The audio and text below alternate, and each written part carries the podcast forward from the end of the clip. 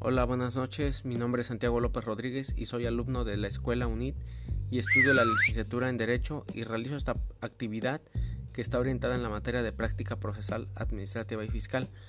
Pasando al tema, la actividad me pide que mencione los aspectos más importantes que son los mecanismos de defensa que la ley establece para que los particulares que hayan sido afectados a sus derechos puedan recurrir ante una autoridad y puedan solicitar la revocación o revisión del acto.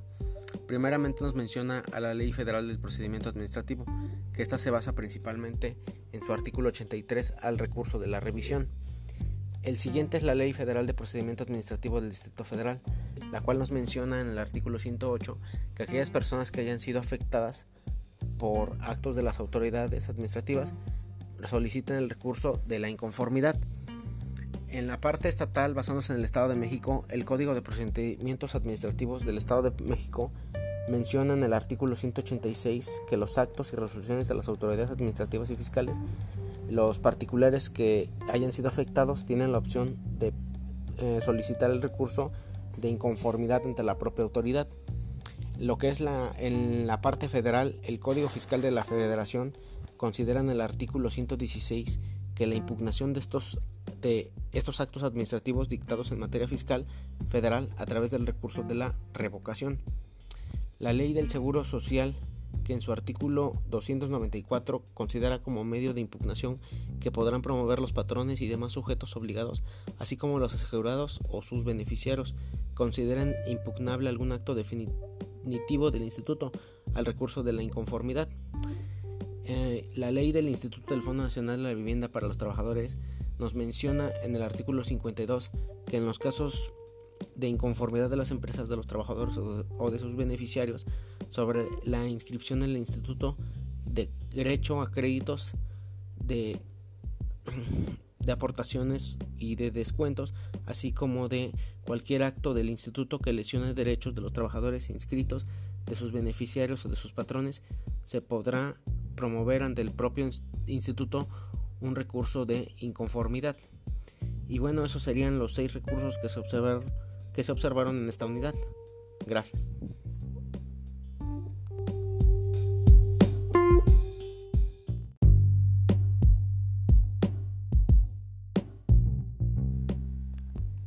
Hola, buenas noches. Mi nombre es Santiago López Rodríguez y soy estudiante de la Escuela UNIT.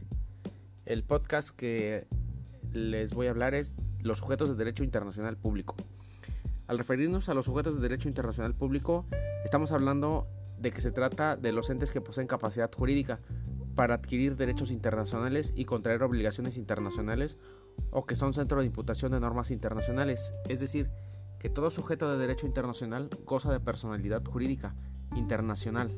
Ahora bien, no todo derecho de sujeto internacional tiene capacidad para crear por sí mismo normas jurídicas internacionales, pero sí tienen la posibilidad los sujetos del derecho internacional de efectuar reclamos internacionales en caso de violación de sus derechos.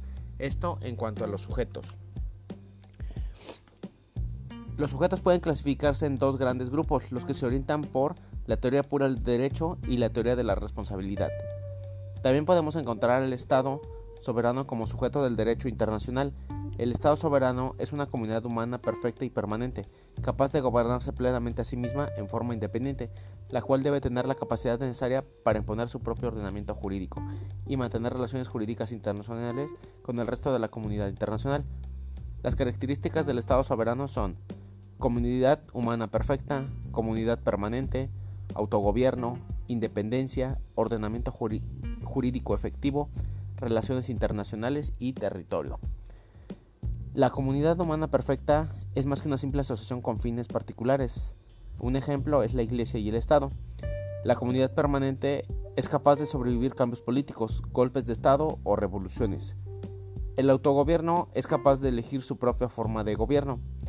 En cuanto a la independencia, es la facultad del Estado de actuar sin límite en el exterior.